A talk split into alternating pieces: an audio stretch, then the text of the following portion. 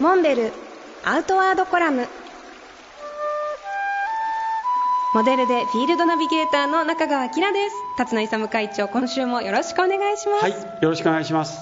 さあ移動する社長室次は阿蘇に入りました。はい。どんな旅でしたか、えーあの阿蘇の雄大な景色、はい。まだね雪がまばらに残ってた寒い時期でした。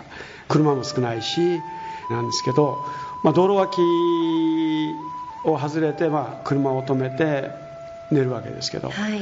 本当に雄大な景色阿蘇の噴煙を見ながらキャンプして天井にはソーラーパネル、はい。そしてそのコンピューターと大型の電話と、はい。えーこれはあの当時はまだでかかったですからもうショルダーで担ぐような電話でした。あ携帯電話が携帯電話。まだのボックスタイプだった時代ですね、まずね携帯電話でお話ができるということ自体が驚異的だったわけです。んでましてやそれがねで当時モンベルアメリカの社長、まあ、アメリカ人なんですけど、はい。との間で国際電話ができるとあね。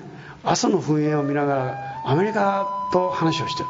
hello hello とか言いながらね。わで一方傍らを見ると香港からですねファックスがデータがタタタタタタタタかっこいいなこれからのやっぱり社長業というのはこういう、まあ、スタイルでないとダメだなっていうようなことをねまだまだと感じましたですねそれは随分早かったんじゃないですか？いや本当に早かったですよ。うん。まだあの世の中に携帯電話という概念がまだ行き届く前でしたから、はい。え今でこそ私今30代ですけれども、うん。そういう風な形で働きたいと思ってる若者たくさんいると思うんですよね。仕事を続けながら旅をするっていう形。それをもう何十年も前にやってらしたっていうことですよね。えいやもう理想だと思いましたねこの旅今やっと九州をええちょこっと回りましたけれども、はい。どこまで続くんですか？この旅ね実はね、はい。ほぼ1年続くんですけどあらご安心ください。次は急に北海道飛ぶかもわかりません